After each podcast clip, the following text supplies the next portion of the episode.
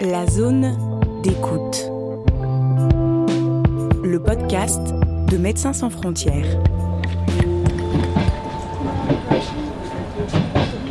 Nous sommes en Ukraine, dans le train médicalisé affrété par MSF pour évacuer les blessés depuis les régions proches de la ligne de front dans l'est du pays vers les villes plus sûres de l'ouest, un millier de kilomètres plus loin. La taille du pays et l'insécurité sont telles le rail s'est avéré la meilleure voie pour transporter blessés et personnes vulnérables et contribuer ainsi à désengorger les structures de santé saturées de l'est du pays. Ukraine, un train pour évacuer les blessés. C'est un système de santé sous stress qui a aussi euh, des millions de déplacés qui se sont installés dans les villes de l'Ouest. Au fur et à mesure qu'on se rapproche de, la ligne de front, qu'on va vers l'Est, dans les provinces de Donetsk, Kherson, Kharkiv, etc., là on voit des systèmes de santé qui sont détruits. Énormément de cliniques et d'hôpitaux ont été détruits. Et euh, beaucoup de personnel médical a, a, quitté la région. Là, la situation est, beaucoup plus inquiétante. Je m'appelle euh, Christopher Stokes et je suis euh, responsable des urgences pour MSF en Ukraine. Le pays est grand, mais c'est surtout la ligne de front qui est longue, qui est active. Dans beaucoup de conflits, on a des lignes de front assez petites ou même des, des guerres asymétriques où il n'y a pas vraiment de ligne de front. Euh, ici, il y, y en a une, clairement, qui fait plus de 1000 km, avec des destructions de part et d'autre. On peut dire sur une profondeur d'une vingtaine de kilomètres de chaque côté, 20-30 kilomètres. Euh, les bâtiments sont régulièrement frappés. Donc oui, ça pose des problèmes euh, logistiques, euh, des problèmes d'accès dans des, villages assez isolés. Mais le principal problème, c'est celui de la sécurité dans les zones proches de, la ligne de front. Problème lié au bombardement, en fait. Ils sont très aléatoires. Tout est bombardé, c'est ce que j'ai pu voir. Que ce soit les structures de santé, je crois qu'on a atteint la, la, millième structure de santé qui a été détruite. Donc, pour avoir vu, c'est des kilomètres et des kilomètres et des kilomètres de villages où il n'y a pas un seul bâtiment qui n'est pas par terre. Pas un seul. Donc, je c'est vraiment tout, tout, tout, tout détruit. Euh, je m'appelle euh, Brice Delaveigne, je suis coordinateur du desk d'urgence. C'est très très difficile de cibler une cible qui bouge. Un train, cibler un train, faut vraiment, enfin, c'est quasiment, c'est un avion de chasse. Or, il y a eu la spécificité en Ukraine, c'est que les combats aériens ont été très très faibles depuis le début. Et le niveau de destruction est dû par de l'artillerie, donc des canons. Et des canons, ça a plus ou moins 50 km de, de, de capacité. Donc au-dessus de ces 50 km, on parle de missiles et on lance des missiles sur des cibles bien spécifiques. Une centrale d'électricité, un campement militaire, donc voilà l'endroit qui est le plus euh, sensible et qu'on on a mis en place toute une série de mesures, c'est euh, les gares. Pour ça qu'on organise en amont le plus possible le dossier des patients, les ambulances, mais le moment où les ambulances arrivent dans la gare, décharge, enfin, euh, transfère les patients à l'intérieur du train est le plus court possible, car l'endroit le plus vulnérable qui a déjà été ciblé, ce sont les gares.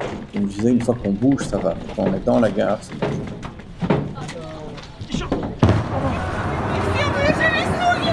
En Ukraine, nouveau bombardement. Aujourd'hui, deux roquettes ont touché la gare de Kramatorsk. vient de s'abattre face Une attaque meurtrière sur cette gare où se pressaient des centaines de civils depuis le début de la semaine. Une gare bondée, comme sur ces images.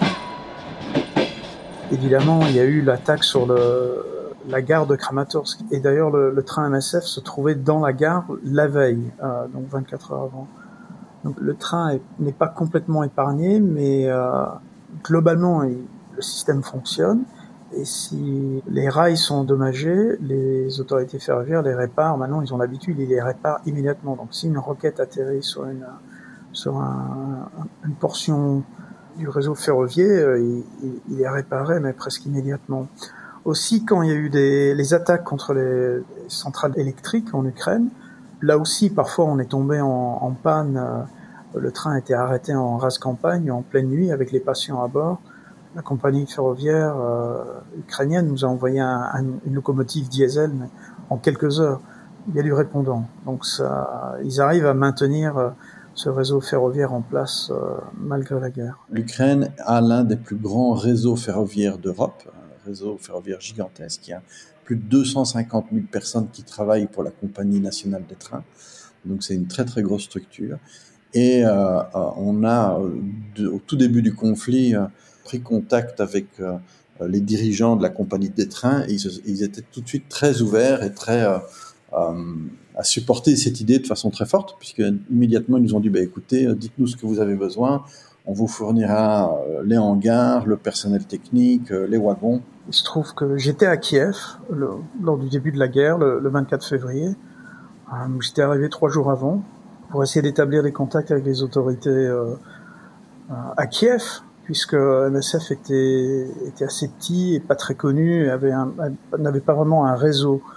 Donc j'avais pris contact avec le ministère de la Santé, etc. Et j'ai d'ailleurs rencontré le ministre le premier jour de la guerre. Ça a été un moment clé. Et euh, l'armée russe commençait à encercler Kiev fin février, début mars 2022. J'avais remarqué que les convois parfois de, de camions étaient frappés par des bombardements, mais que les trains continuaient, les trains ukrainiens continuaient à circuler et arriver à rentrer à Kiev sans être ciblé. Et ça, j'ai demandé aux responsables des chemins de fer euh, ukrainiens si on pouvait envoyer des convois euh, de médicaments euh, déjà dans un premier temps sur sur Kiev. Et puis début mars, je leur ai demandé si on pouvait également évacuer les patients puisque la ville commençait à être encerclée. Donc de là est née l'idée d'un train d'évacuation médicale de Kiev vers l'ouest du pays, même si en fait il a jamais fonctionné depuis Kiev. Il a, puisque la guerre s'est très vite transformée, il a fonctionné plutôt sur d'autres zones. On a fait deux trains d'abord. On a fait un train, ce qu'on appelait un peu le train de base, euh, qu'on a équipé en quelques jours, qui était équipé de façon euh, plus succincte, mais il y avait déjà une bonne capacité euh, de transport. Et puis surtout, on a fait le deuxième train, qui lui, en 15 jours, 3 semaines, on a fait véritablement un train de soins intensifs, avec 37 lits de soins intensifs et euh, avec une capacité indépendante d'énergie et, euh, complètement euh, équipé. On a installé des concentrateurs d'oxygène, on a un énorme générateur à l'arrière du train, et on peut avoir des patients ventilés par exemple. On a, oui, on a à peu près 26% de patients qui sont des blessés lourds, euh, et on a régulièrement des, patients intubés, voilà qui sont ils sont stabilisés mais dans un état qui nécessite euh, un monitoring 24 heures sur 24 enfin comme comme dans un comme dans un centre de, de soins intensifs. On essaye d'aller le plus près possible des, des zones de, de, guerre. Donc ils sont évacués de l'est de la région de Donetsk et de Dnipro. Euh, on va jusqu'à 30-40 kilomètres à peu près de, de la ligne de front sur certains endroits. Euh, bon, l'infrastructure ferroviaire n'est pas toujours intacte. Ils sont évacués donc de là, de Donetsk et Dnipro, euh, vers l'ouest du pays.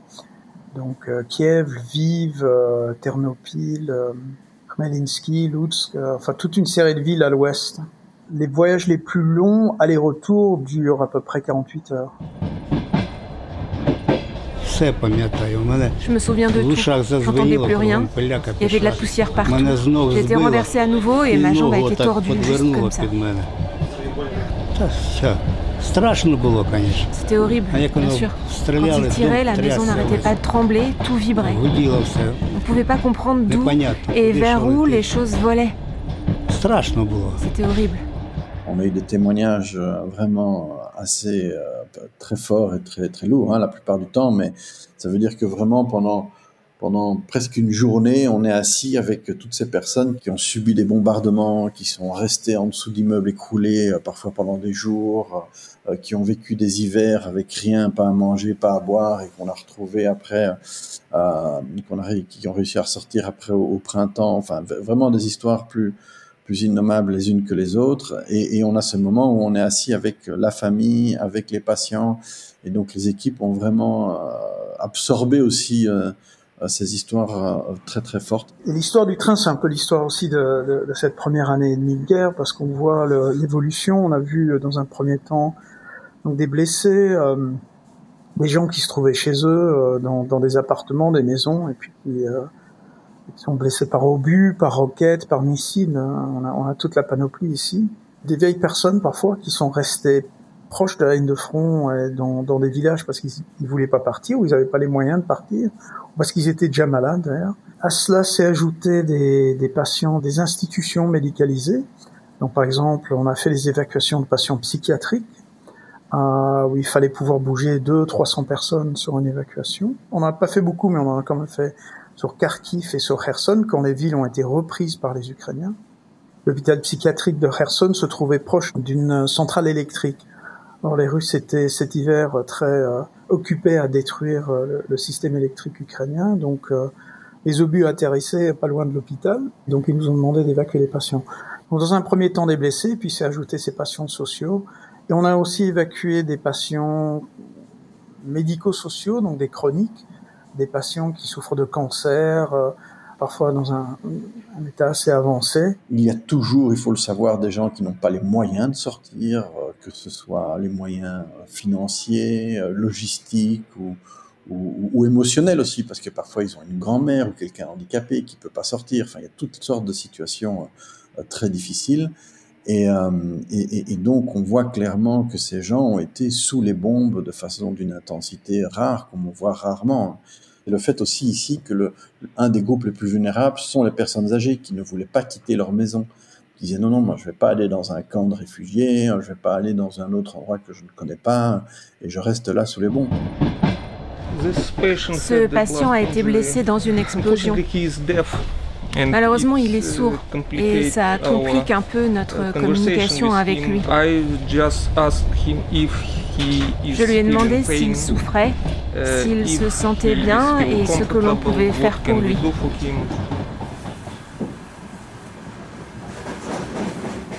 Une autre partie du travail, c'est d'identifier les, les, hôpitaux de, de, réception.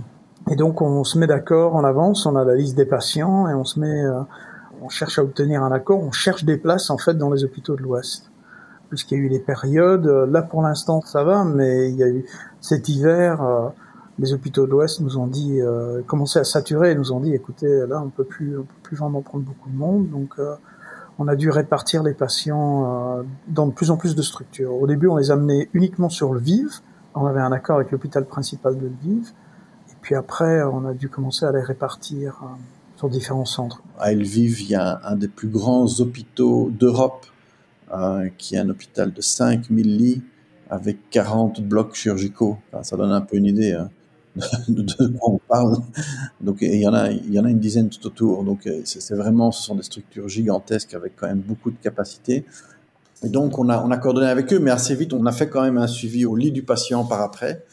Euh, on a aussi vu de comment organiser le retour. C'est pas toujours facile parce que forcément les retours ne peuvent pas être organisés de façon aussi collective et on peut pas faire des trains de retour.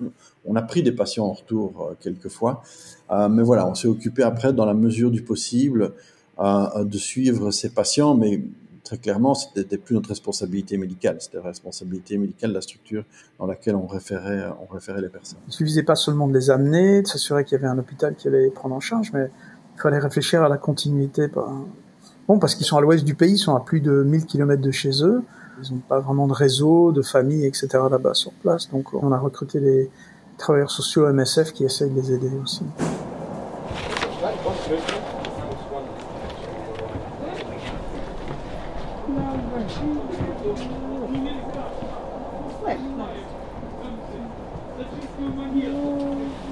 Ça fait plus d'un an, il a fait euh, 118 voyages et il a bougé à peu près 3400 patients et euh, ouais, peut-être un, un millier d'accompagnants en plus. Il y a deux phénomènes. Il y a un, un phénomène où les gens ne veulent plus bouger euh, à l'ouest. Euh, les gens de l'est donc ne veulent plus bouger à l'ouest et les structures de santé se sont organisées pour quand il y a un afflux important de blessés euh, ou, de personnes malades pour pouvoir les prendre en charge et s'organiser entre elles. Donc euh, et il y a beaucoup de personnel médical qui est revenu aussi. Donc voilà, on n'est plus dans la même dynamique et on l'a vu au fur et à mesure. Le dernier voyage du train, on avait six patients et donc, on a décidé de le mettre en stand-by pour l'instant. On est en train de discuter, de voir avec, euh, avec les autorités de la santé quoi faire. MSF va devoir s'adapter parce que euh, il faut quand même reconnaître qu'il y a une, une, énorme lassitude. Vivre sous ce stress permanent des bombardements, euh, cette, cette pression euh, incessante, avec une bonne une partie conséquente quand même de la population qui est partie, donc il y a un effondrement économique aussi qui a lieu. Enfin, toutes ces choses-là font que oui, la, présence d'MSF reste pertinente et il va falloir qu'on s'adapte aux nouveaux besoins qui vont être générés par cette guerre qui devient qui est à la fois intense mais chronique maintenant. La guerre est longue, hein. on, en est à, pratiquement un an et demi de guerre et on voit vraiment que ça a un impact aussi maintenant vraiment sur la santé mentale des gens, euh, aussi avec depuis plusieurs semaines ou plusieurs mois maintenant vraiment une campagne de bombardement systématique euh, qui fait que les, les, gens dorment mal, notamment à Kiev ou à Dniepro, qui sont les villes principales du pays, et, euh, et se sentent constamment euh, en, en, insécurité. Où que vous vous trouviez dans le pays, vous avez des alertes jour et nuit. ici, là, je suis à Kiev et mois de juin, ça s'est un peu calmé. Là, en juillet, ça a repris. Et en pleine nuit, vous avez des raids aériens avec des, des missiles et des drones qui atterrissent dans la ville, en fait. Et euh, ça, c'est le quotidien.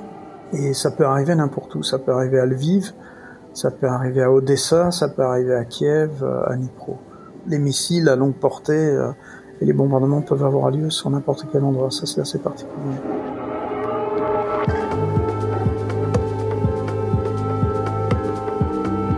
Ce qu'on pourrait dire par rapport à la, manière dont la Russie fait la guerre en Ukraine, c'est qu'il n'épargne pas du tout les civils. Est-ce qu'ils les prennent directement pour cible lors des bombardements? C'est difficile à dire. Par contre, il euh, n'y a aucun effort qui est fait pour les protéger. C'est-à-dire que les, bombes, les missiles, les drones atterrissent vraiment dans des zones urbaines. Euh, les Russes affirment prendre comme cible des objectifs militaires, mais euh, clairement, euh, il est impossible de considérer que tous ces missiles, tous ces drones loupent leur cible. C'était Ukraine, un train pour évacuer les blessés. Avec Christopher Stokes, coordinateur urgence et chef de mission pour MSF en Ukraine, et Brice Deleveigne, responsable des urgences pour MSF à Bruxelles. Témoignages recueillis dans le train par les équipes MSF et sirènes d'alerte enregistrées par Christopher à Kiev. Un podcast produit par Médecins sans frontières et réalisé par Samantha Morin.